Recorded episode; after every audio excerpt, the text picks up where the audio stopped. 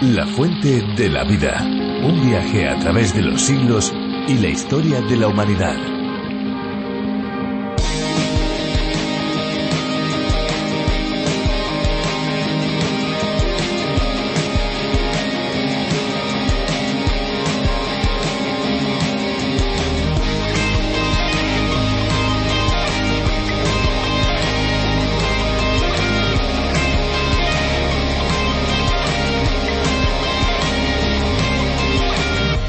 Se conoce como agua dura aquella que dificulta el desarrollo de espuma al estar en contacto con jabón debido a que presenta una elevada cantidad de bicarbonatos y carbonatos de magnesio y de calcio. Para calcular la dureza del agua se suelen sumar las concentraciones de magnesio y de calcio que están presentes en cada litro de agua. Lo opuesto al agua dura es el agua blanda, es decir, agua que tiene una reducida cantidad de sales minerales.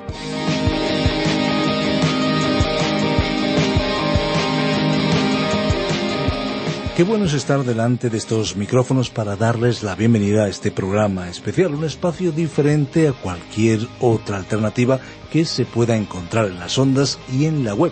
Esto es La Fuente de la Vida. ¿Qué tal amigos? ¿Cómo se encuentran? Pues nosotros aquí, tanto Fernando Díaz Sarmiento como una servidora Esperanza Suárez, y sin olvidarnos de nuestros técnicos de sonido, contentos y felices de poder colaborar en este espacio que se emite no solo en España, sino en más de 80 países. ¿Quieren saber cómo suena el espacio en otros idiomas? Por curiosidad, yo creo que sería interesante, ¿no creen? Pues vamos a ver cómo se oye, por ejemplo, en Zulu.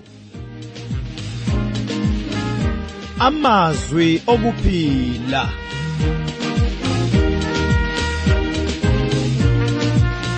Yebo umbhalo wesihlabelelo uthi uNkulunkulu wathumela izwi lakhe wabaphilisa abantu bakhe ngalo. Lezi ke mntaka baba zifundo zeBhayibheli ozethulelwa ngabakwa Trans World Radio. ¿Se dan cuenta? Es increíble y al mismo tiempo fascinante cómo la palabra de Dios puede llegar a personas en más de 100 idiomas y dialectos diferentes. Y es que la fuente de la vida, a través de la Biblia, es un estudio bíblico en audio que lleva al oyente en un recorrido fascinante por toda la Biblia en un periodo de cinco años. Se puede comenzar este viaje en cualquier etapa. Sí, sí, han oído bien. Cinco años. Cuando terminamos con Apocalipsis, volvemos a comenzar de nuevo con Génesis. El oyente que se queda con nosotros por los cinco años no perderá ninguna parte de la Biblia porque seguimos una ruta fija alternando entre el Antiguo Testamento y el Nuevo Testamento. Así que esperamos amigos que nos acompañen durante todo este tiempo. Efectivamente, esto es a lo que se refiere en las ondas, en la frecuencia modulada, porque en Internet pueden saltar al libro que ustedes desean con un solo clic. La Fuente de la Vida es un espacio que Virgilio Bagnoni, profesor de Biblia, adaptó del contenido original del doctor John Vernon McGee. A través de la Biblia es un programa que ofrece la posibilidad de que nuestros oyentes llenen y respondan a sus inquietudes más profundas con la palabra de Dios y al mismo tiempo puedan satisfacer la sed espiritual que todos como seres humanos tenemos. Una posibilidad que está a su alcance es que si desean tener todos los estudios y reflexiones, pueden solicitar el USB que hemos preparado para aquellos amigos que lo quieran tener. Es una extraordinaria herramienta para poder estudiar la palabra de Dios solo o bien, por ejemplo, con un grupo de amigos. Efectivamente, una herramienta de crecimiento y formación para aquellos que quieran acercarse a la palabra de Dios de manera sistemática. Para acceder a ese USB deben comunicarse al 601 203 265. Muy bien amigos, pues vamos a escuchar la canción que hoy hemos seleccionado para cada uno de ustedes. Disfrútenla. Noto que desprendo mar de gratitud. Los años que te echan al olvido sin razón. Y tú eres como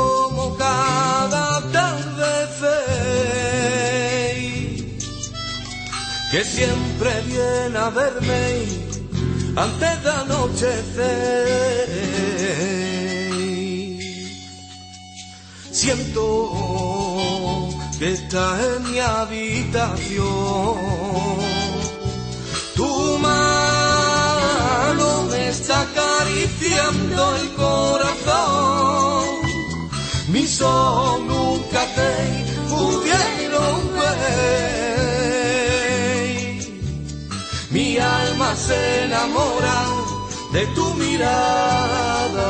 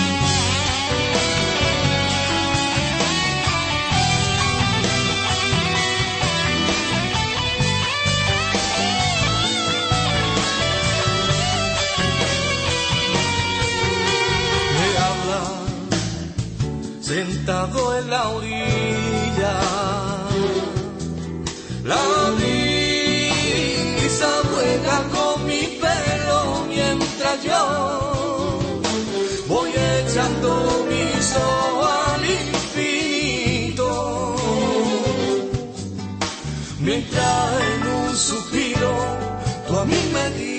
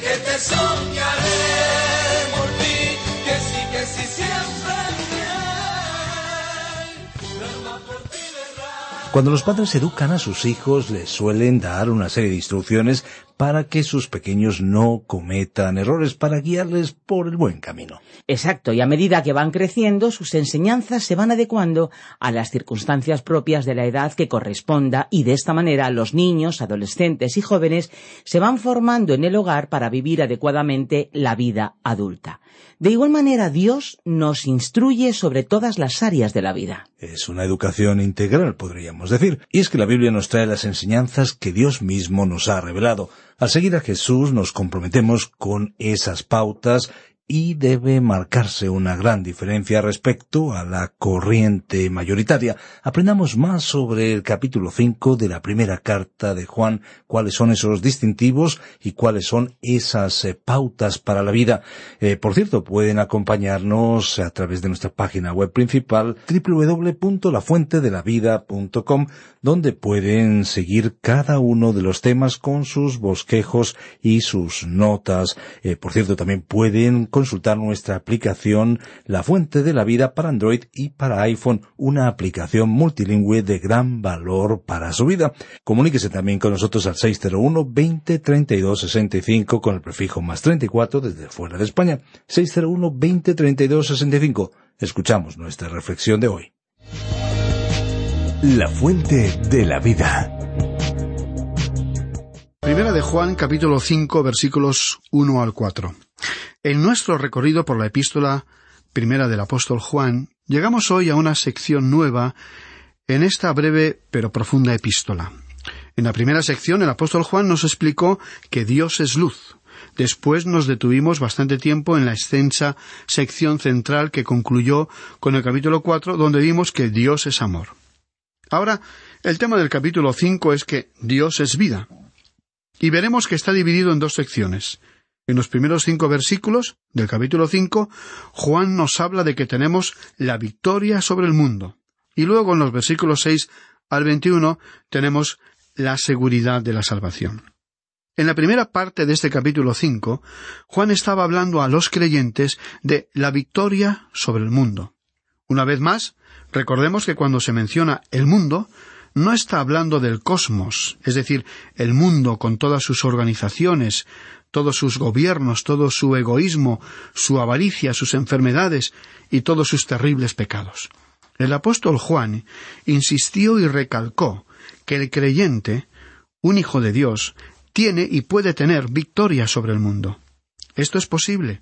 Así es que, en el primer versículo de este capítulo cinco de su primera epístola, Juan dijo todo aquel que cree que Jesús es el Cristo es nacido de Dios, y todo aquel que ama al que engendró, ama también al que ha sido engendrado por él. Primera de Juan, capítulo 5 y versículo 1. Como ya hemos dicho, esta sección a la cual entramos hoy es muy importante. Dios es vida, y la vida es el resultado de haber nacido de Dios.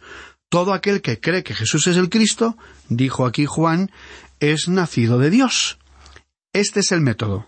Todo aquel que cree que Jesús es el Cristo. El apóstol Juan comenzó su Evangelio hablando en el capítulo uno del Evangelio que lleva su nombre, versículos once y doce.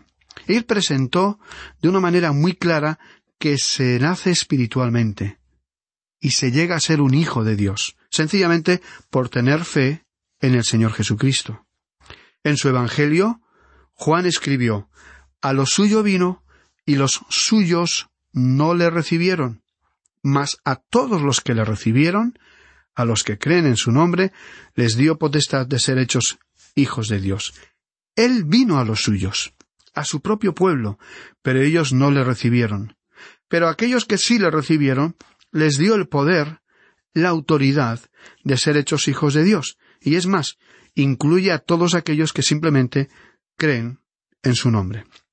Eso significa que cuando usted confía en Cristo, usted confía que Jesucristo es quien dice ser, y que cree en sus palabras y obras. Lo que Él hizo no tendría ningún valor si Él no fuera quien es. Nuevamente, debemos reafirmar que el nacimiento virginal de Jesucristo es esencial para la fe cristiana. ¿Quién es este que murió por los pecados del mundo? ¿No fue un hombre cualquiera? Un hombre ordinario el que hizo esto, porque un hombre ordinario sería una persona pecaminosa también, que ni siquiera podría morir por sus propios pecados. Juan nos dice, todo aquel que cree que Jesús es el Cristo es nacido de Dios. O sea, que es la fe la que produce el nuevo nacimiento. Y ahora que usted ha nacido de nuevo, ¿cómo sabe que ha nacido de nuevo? ¿Ha tenido alguna experiencia grande, extraordinaria? Entra en algún estado extático? No, no necesariamente. Hay personas que sí pasan por situaciones así, y esto está bien, pero eso no es lo más usual. Este versículo uno nos dice Todo aquel que cree que Jesús es el Cristo es nacido de Dios, y todo aquel que ama al que engendró, ama también al que ha sido engendrado por él. Cuando usted confía en el Señor Jesucristo, nace de nuevo y Dios se convierte en su Padre Celestial. Él es Dios el Padre, y llega a ser su Padre Celestial. Ahora, si Él ha llegado a ser su Padre Celestial y usted ha sido engendrado por Él, le amará con todo su corazón. Pero esto es sólo el comienzo de una nueva forma de vivir, porque usted va a amar a aquellos que también han sido engendrados por Dios. En otras palabras, usted va a tener una nueva comprensión espiritual, y esto incluye que va a amar a los demás hijos de Dios. Juan ya lo había mencionado anteriormente y se repitió una y otra vez. En el capítulo tres, versículo once, nos recordó porque este es el mensaje que habéis oído desde el principio, que nos amemos unos a otros. El Señor Jesucristo dijo En esto conocerán todos que sois mis discípulos, si tuviereis amor los unos con los otros. Juan capítulo 13, versículo 35. Esta expresión, nacidos de Dios, que se menciona aquí en esta primera epístola del apóstol Juan, es muy importante. Ahora, la experiencia de haber nacido de Dios no tiene nada que ver con el hecho de que usted quizá se ha unido a una iglesia. Esperamos que lo haya hecho ya. Tampoco tiene nada que ver con alguna ceremonia en la que pudiera haber participado. Si usted es nacido de Dios, confío en que se haya integrado en una iglesia y que tome parte en el desarrollo y crecimiento de la misma. Seguir ciertos ritos no significa que usted sea verdaderamente un hijo de Dios. La cuestión más trascendental es ¿ha nacido usted de Dios? Usted nace de nuevo solamente cuando confía en Cristo Jesús como su Salvador, y la prueba de ese nacimiento es que usted comienza a amar a Dios. Usted ama a su Padre Celestial, porque Él le ha engendrado. Y usted, consecuentemente, va a amar a los otros hijos de Dios, porque ellos son sus hermanos, y hermanas. Este amor no está limitado a un cierto grupo de creyentes, a una iglesia en particular, de una sola raza o grupo. La persona que ha nacido verdaderamente de nuevo amará a los que también han nacido de nuevo. Esta es la epístola que nos explica cómo usted y yo podemos tener la seguridad de la salvación. Y el apóstol Juan nos ha estado presentando las evidencias para que podamos saber con toda certeza que somos hijos de Dios. Recordemos estos puntos. Primera evidencia. Juan nos dijo en el capítulo dos de esta misma epístola, versículo veintinueve, Si sabéis que Él es justo, sabed también que todo el que hace justicia es nacido de Él. Un verdadero Hijo de Dios es el que practica la justicia en su vida. Esto no quiere decir que sea algo fuera de lo común o algo anormal, o que se practique la justicia de vez en cuando. Practicar la justicia será un estilo de vida, una práctica habitual, que fluye con toda normalidad en su vida. Usted se puede equivocar, fallar, resbalar y caer en alguna ocasión, pero la práctica de su vida diaria será ejercer la justicia, porque usted es un hijo de Dios. Segunda evidencia. Leemos en el capítulo tres de esta epístola, versículo nueve, lo siguiente todo aquel que es nacido de Dios no practica el pecado, porque la simiente de Dios permanece en él, y no puede pecar porque es nacido de Dios. Un hijo de Dios no practica el pecado. Eso quiere decir que no vivirá en el pecado, no encontrará placer en vivir en el pecado, ni lo hará como forma de vida. El estilo de vida habitual del pecador es vivir en el pecado cómodamente vive en esa condición y no se espera que lo haga de manera diferente. Nosotros mismos vivíamos de esa manera, hasta el momento en que acudimos a Cristo con nuestros pecados.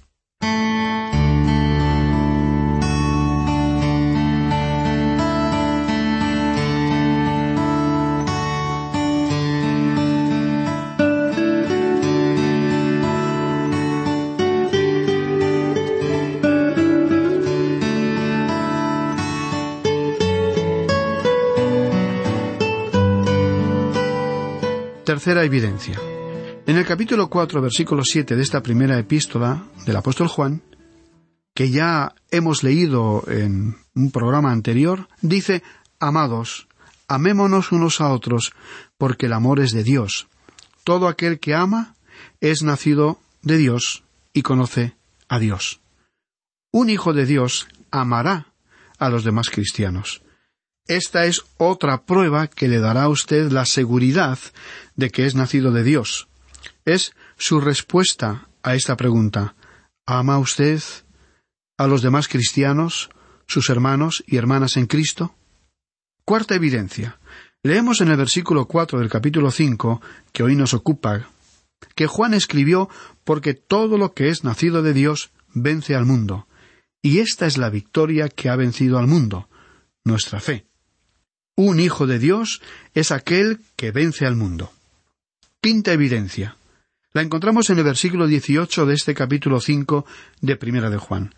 Sabemos que todo aquel que ha nacido de Dios no practica el pecado, pues aquel que fue engendrado por Dios le guarda, y el maligno no le toca. Primera de Juan, capítulo 5, versículo 18. Un hijo de Dios es aquel que es guardado y protegido del maligno, de Satanás.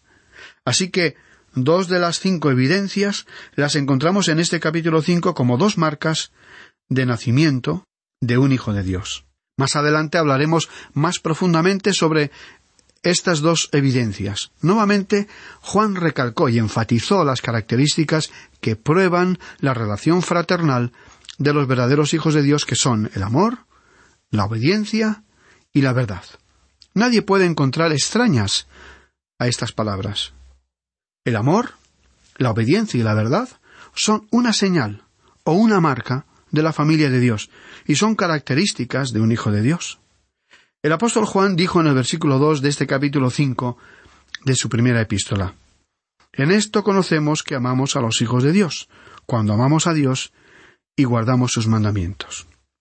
¿A qué se refiere aquí Juan al mencionar a sus mandamientos? Bueno, los mandamientos, según lo entendemos aquí, no es una referencia a la ley mencionada en el Antiguo Testamento, sino a aquellos mandamientos que el Señor nos dejó cuando Él estuvo en la tierra. Por ejemplo, ya no solo encontramos a los conocidos eh, diez mandamientos, sino unos veintidós mandamientos cuando estábamos estudiando la primera epístola a los tesalonicenses. En el capítulo cinco, allí leíamos Estad siempre gozosos, versículo dieciséis. Orad sin cesar, versículo 17. No apaguéis al Espíritu, versículo 19, etc. Y otros como sed llenos del Espíritu Santo. Ahora, estos son mandamientos para los creyentes de hoy en día. Son actuales.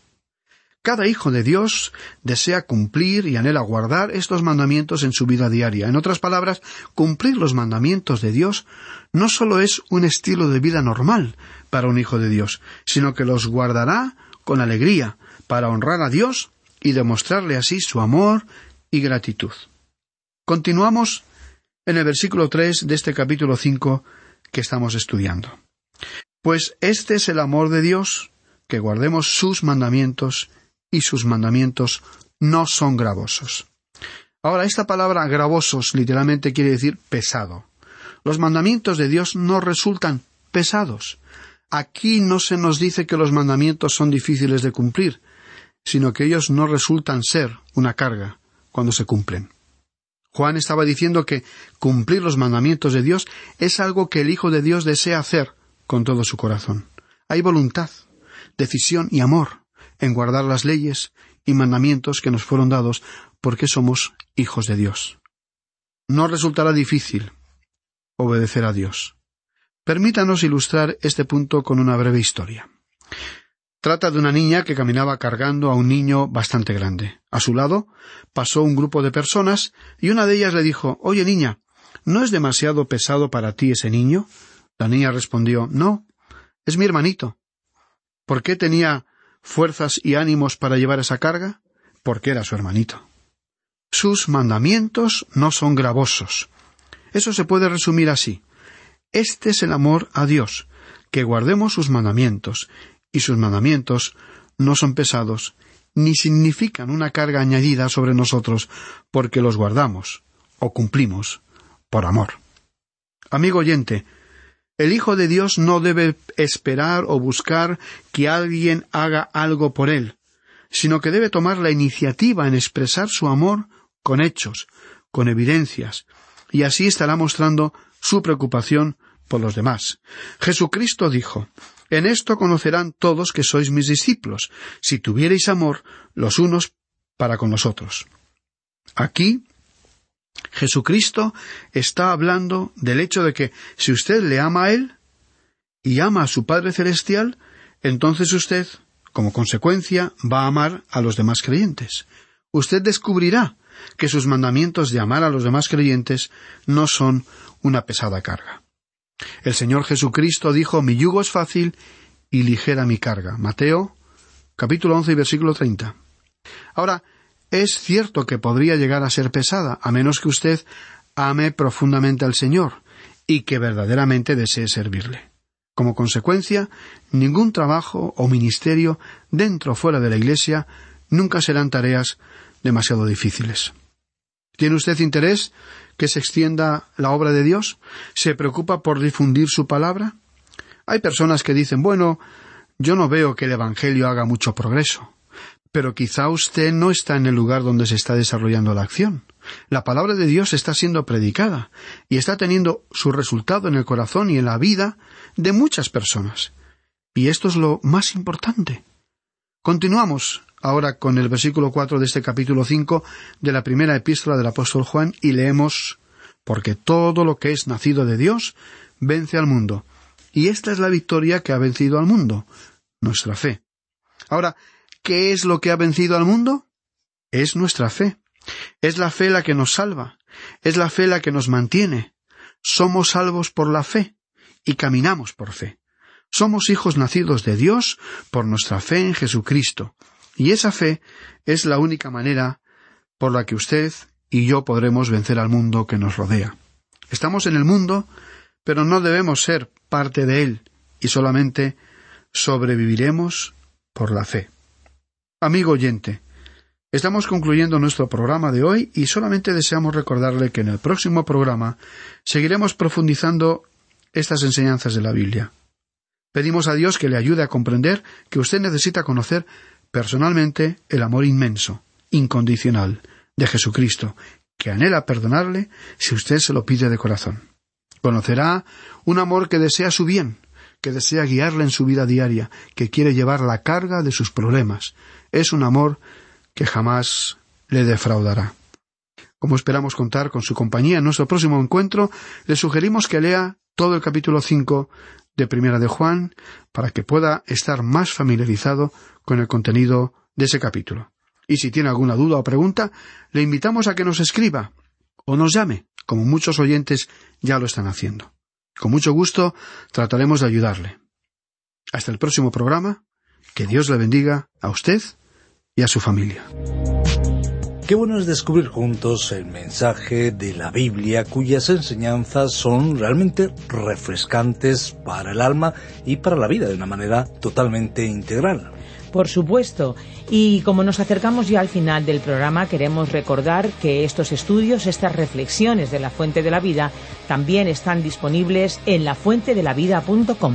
Así es, allí encontrarán los podcasts del programa y también pueden acceder a los bosquejos y las notas de cada programa. Pueden solicitarlos, recuerden, a nuestro número, el 601-203-265 y siempre lo pueden hacer a través del WhatsApp con un mensaje de texto o mensaje de Y antes de marcharnos, es bueno que sepan, es importante que se pueden bajar al teléfono móvil o a otro dispositivo electrónico la aplicación de la Fuente de la Vida, que también está disponible con el nombre de A través de la Biblia. Es una aplicación multilingüe donde podrán encontrar la versión que estamos transmitiendo. Y como no, nos toca recordarles una vez más nuestras vías de comunicación, ya que la radio es un medio fugaz. Nuestros números son el 91 422 0524 y también 601 203 265 que ya les recordaba ambos con el prefijo más 34 si nos están contactando desde fuera de España. También pueden escribirnos al apartado de correos 24081, código postal 28080 de Madrid. Y si lo prefieren, pueden también hacerlo por medio del correo electrónico info arroba radioencuentro.net. Esta es una producción de Radio Encuentro, Radio Cadena de Vida. Somos Radio Transmundial en España. Ahora nos toca agradecer su complicidad, esperanza, tantos oyentes y tantos amigos que hacen posible que la fuente de la vida llegue a más eh, personas. Toca decirles gracias y decir algo más. Pues sí, lo que toca decirles es que hay una fuente de agua viva que nunca se agota. Beba de ella. Este ha sido un programa de Radio Transmundial producido por Radio Encuentro, Radio Cadena de Vida.